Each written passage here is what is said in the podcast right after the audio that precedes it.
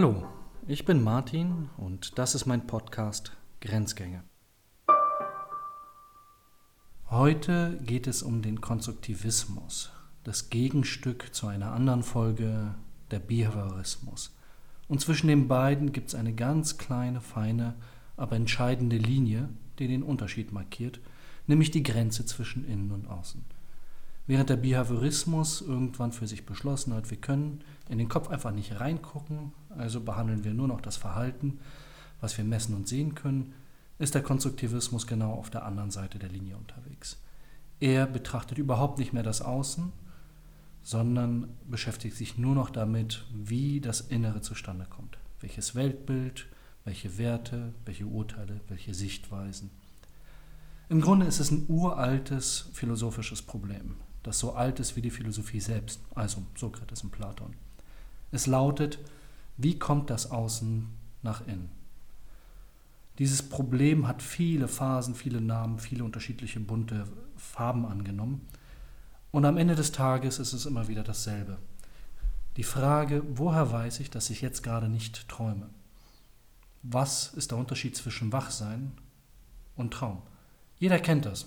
Ich wache auf, bin im Traum gewesen und bin völlig verwirrt. Eben war doch alles klar, ich wusste, wie die Gesetze des Traumes waren. Manchmal konnte ich fliegen, manchmal war es eine völlig andere Weltordnung, manchmal war es einfach nur doof. Aber in jedem Fall hatte ich Wissen darum, wie es im Traum aussah. Und zack, auf einmal bin ich in einer völlig anderen Wirklichkeit. Das kann man auch ein bisschen größer machen für die Leute, die gar nicht so recht aufwachen wollen. Ob das nun pathologisch ist, ich Paranoia habe oder einfach nur mir gerne Dinge einbilde und mit den Stimmen rede, bleibt immer die Frage übrig, was von den Dingen, die ich wahrnehme, die ich glaube, die ich denke, ist real. Hängt man das eine Spur größer auf, kann man auch dieselbe Frage so stellen. Was ist der Unterschied zwischen Literatur und Fiktion und Geschichtsschreibung? Solange man sich über diese Frage keine Gedanken macht, ist alles in Ordnung. Wir wissen von Karl dem Großen und wir wissen, dass es die Römer gab und sind uns ziemlich sicher, wie das Ganze ausgesehen haben muss. Aber wenn wir das ganz genau überprüfen, und das haben die Historiker irgendwann mal gemacht, um 1900 herum, stellen sie fest, mh, hm, was wir da machen, ist letztendlich besonders plausible Fiktion. Und die Plausibilität steigern wir durch Quellen. Aber niemand wusste genau, wie Cäsar auf dem Klo aussah. Das müssen wir mit unserer Fantasie füllen. Und auch wenn der gute Cäsar vor dem Rhein stand oder zurück nach Rom marschierte, war niemand dabei. Wir malen uns diese Bilder aus. Hatte Cäsar eigentlich Pickel? Wir wissen es nicht. Je konkreter wir es machen, umso klarer wird die Einsicht, wir haben keine Ahnung. Es gibt eine riesengroße Lücke, die wir füllen mit unserer Fantasie, mit unseren Annahmen, mit unseren Vorstellungen. Daraus kann man ein ganzes Weltbild machen wenn man nämlich feststellt, dass unsere Überzeugungen ganz selten so weit gehen, dass sie die Realität berühren. Niemand von uns hat ein Atom gesehen, auch noch kein Elektron. Klar kriegen wir mal einen Stromschlag, aber waren das jetzt die Elektronen? Oder was war das? Wir wissen nicht, wie die Welt genau aussieht. Und wir könnten annehmen, und das ist ein altes Philosophenhobby, dass wir in einer Welt leben, die uns die ganze Zeit zum Narren hält auf gut Deutsch verarscht. So wie in einem Traum. Ein Film hat das mal rekapituliert, Matrix. Ich bin in einer Welt, in der ich die ganze Zeit träume und alles, was ich von dieser Welt weiß und für wahr halte, ist in Wirklichkeit nur eine Riesenillusion. Wenn ich aufwache, komme ich in die wirkliche Wirklichkeit, in die Realität. Dann gibt es dort vielleicht keinen Donald Trump oder besonders viele davon. Wir wissen es nicht. Der erste, der diese Frage in der Klarheit gestellt hat, war René Descartes. Das ist Pi mal Daumen 500 Jahre her. Und seitdem hat es eine gute Tradition von dem bösen Dämon, dem bösen Wissenschaftler, dem bösen Gott oder dem bösen Supercomputer auszugehen, der uns die ganze Zeit täuscht. Das ist, wenn man so will, die Geburtsstunde des Konstruktivismus. Anzunehmen, dass wir in einer Welt leben, die irgendwie zusammengebaut, zusammengesetzt ist, aus dem, was wir uns dazu vorstellen können. Besondere Konjunktur erhielt das um 1900 herum, nicht nur bei den Historikern, auch bei den Mathematikern. Die fragten sich, wie kriege ich es hin, das gesamte mathematische System, und immerhin wollen wir damit recht große Maschinen bauen, so auf die Beine zu stellen, dass es vollständig und widerspruchsfrei ist. Also in anderer Sprache, dass es die Realität berührt. Und Überraschung, es hat nicht geklappt. Das war sehr frustrierend, spätestens mit Gödel um 1930 herum, der einen sehr schlichten und sehr brutalen mathematischen Beweis vorführte, der da lautete, egal was wir tun werden, grundsätzlich brauchen wir immer Annahmen von einer Realität, auf die wir keinen Zugriff haben oder von außen oder zusätzlich. Das kann man noch besser auf den Punkt bringen. Keine zwei Jahrzehnte später kam dann die erste Formel, dass wir die Welt wie ein Bauplan konstruieren, wie eine Maschine bauen, ein System erstellen. Und wenn man das dann überspitzt ausdrückt, lautet die Formel, die Wahrheit ist die Erfindung eines Lügners. Das ist der Tod der Wahrheit. Also wenn wir uns heute über Fake News beschweren, dann hat das dort seine Ursprünge. Das ist auch nicht schwer, denn wenn wir Wahrheit wollen, müssen wir uns sowas vorstellen wie das Auge Gottes, das immer und alles sieht und überprüfen kann, ob jemand jetzt gerade hier oder da ein bisschen was verändert hat. Der Konstruktivismus verzichtet darauf. Der sagt, die Wahrheit ist die Erfindung eines Lügners. Wir wissen es nicht. Das bedeutet im Umkehrschluss, wir bauen uns unsere Welt, unsere Überzeugung, unsere Sichtweisen. Wir konstruieren. Das gibt so diesen Therapeuten-Jargon, der dann lautet, du bist okay, ich bin okay. Gut, du hörst Stimmen, okay, interessant. Erzähl mir von den Stimmen. Ist das ein Jerry oder ein Tom, der dir da was erzählt? Brauchst du einen Aluhut? Und dieser Schritt erlaubte es, das, was wir Kommunikationspsychologie nennen, oder was wir Familientherapie nennen oder was wir gut miteinander reden nennen, plötzlich zu entwickeln. Der Verzicht auf Wahrheit. Wir hatten plötzlich Gesprächssituationen, in denen wir uns unterhalten können, ohne gleichzeitig immer feststellen zu müssen, wer hat recht, was ist die Wahrheit. Du bist okay, du hast eine andere Sichtweise, aber hey, heute habe ich meinen pädagogischen Tag und du bist in Ordnung, egal was du erzählst. Und wenn ich das wirklich für den allergrößten Schwachsinn halte, werde ich mir das nicht anmerken lassen, sondern dir lächelnd sagen, du bist okay. Ich erwarte natürlich im Gegenzug, dass du das mit mir auch tust. Der Vorteil ist, wir sind in der Lage, ein Gespräch zu führen, was frei von Herrschaft ist. Zumindest entsprechend geringe Herrschaftsmomente hat. Das erlaubt es in einem therapeutischen Setting, auf einmal Dinge zu entdecken, die sich mir, die, die mir mein Gegenüber erzählt, die vorher immer untergegangen ist, weil ich gar nicht bereit war, dir von meinen Stimmen zu erzählen. Du hältst mich ja eh für bescheuert. Es hat auch andere Vorteile. Der Verzicht auf die Wahrheit führt dazu, dass ich auf bestimmte Konzepte verzichten kann. Moderner Ansatz, ich verzichte auf das Konzept von Geschlecht.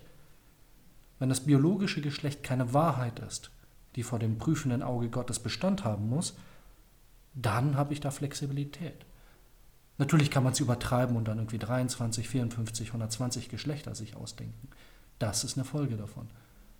Aber mal ernsthaft, der Vorteil liegt darin, dass ich die Freiheit habe, mir auszusuchen, wer ich sein möchte, statt gefangen zu sein in einer Struktur, wer ich sein muss. Weil in dem Müssen immer der Wahrheitsanspruch einer natürlichen Wahrheit, einer Realität drin ist, gegen die ich mich nicht auflehnen darf. Der Konstruktivismus hat das systematisch erschlossen. Eine zweite große Quelle war Jean Piaget. Der macht das nicht ganz so extrem wie eben dargestellt, sondern er geht von der Plastizität des Gehirns aus. Schaut sich Kinder an und sagt, guck mal an, die bauen sich ihre Welt in einer Weise zusammen, sie passen sich an, wenn man ihnen das entsprechende Angebot macht. Sie entwickeln sich in seiner Umgebung als Wesen, die adaptiv sind. Sie konstruieren sich ihre Welt anhand dessen, was sie an Impulse bekommen.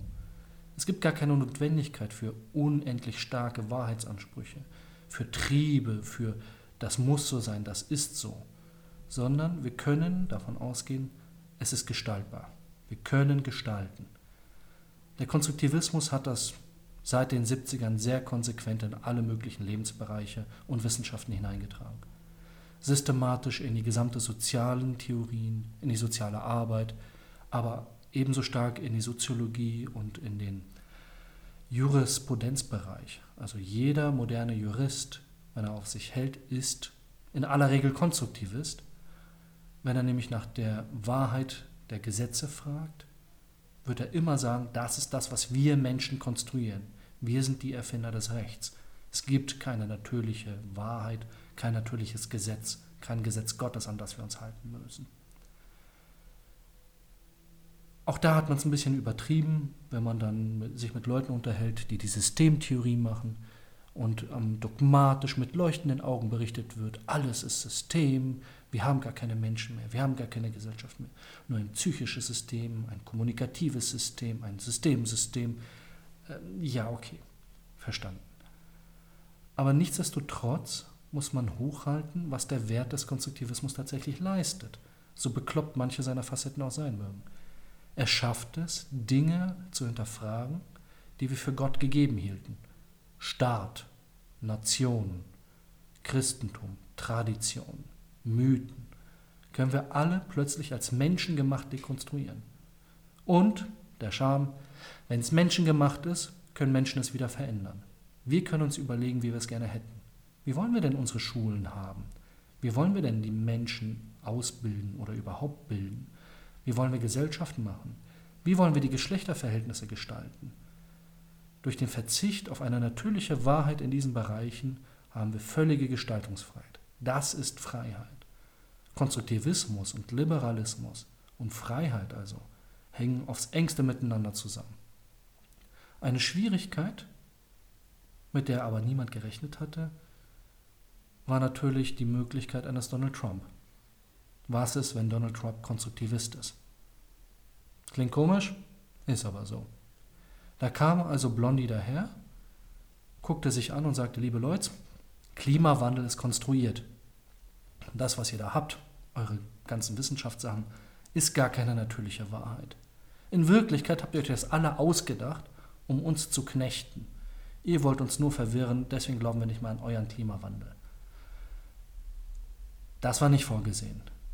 Eine Wissenschaft der Freiheit, eine Wissenschaft, um das Innere zu erklären, um die endgültigen Wahrheiten zu hinterfragen, wurde plötzlich ebenso zum Werkzeug, auch das zu hinterfragen, von dem wir gerne glauben würden, dass es wahr ist. Zum Beispiel Naturwissenschaften, Klimaforscher. Und das ist genau die feine Grenze, über die es bisher noch keine Brücke gibt. Entweder ich glaube an so etwas wie naturwissenschaftliche Erkenntnis, dann hat sie einen Wahrheitscharakter, also eine Wahrheit, die auch vor Gott Bestand haben würde. Oder aber ich sage, das ist alles Unsinn, das ist alles ausgedacht und konstruiert, dann sollte ich aber nicht mit wissenschaftlichen Wahrheiten argumentieren. Denn ich komme aus der Nummer nicht mehr raus. Die wissenschaftliche Wahrheit ist eine provisorische. Und der Konstruktivismus nimmt genau das an. Es ist ein Provisorium. Es ist genauso gut, bis etwas Besseres kommt. Wenn man das Ganze einordnen möchte, macht der Konstruktivismus etwas, was der Behaviorismus niemals tut. Er setzt sich auf die Innenseite der Erkenntnistheorie. Er beantwortet auf die Frage, was können wir wissen, nur den einen Punkt, das, was wir uns ausdenken. Er spricht niemals von absolutem Wissen, er spricht niemals von der Realität, niemals von dem Anfang der Dinge oder von dem Ende der Dinge. Er fragt nicht danach, was jenseits des Rands des Universums ist oder wie es in anderen möglichen Universen aussieht, sondern er fragt nur danach, was findet in unserem Bewusstsein statt. Der Behaviorismus auf der anderen Seite fragt all diese Dinge glücklicherweise auch nicht. Der möchte nur wissen, wie wir uns verhalten und wie wir dieses Verhalten verändern können. Aber er geht schon davon aus, dass wir es messen können. Und Messung, ich glaube, damit kann man jeden Konstruktivisten jagen.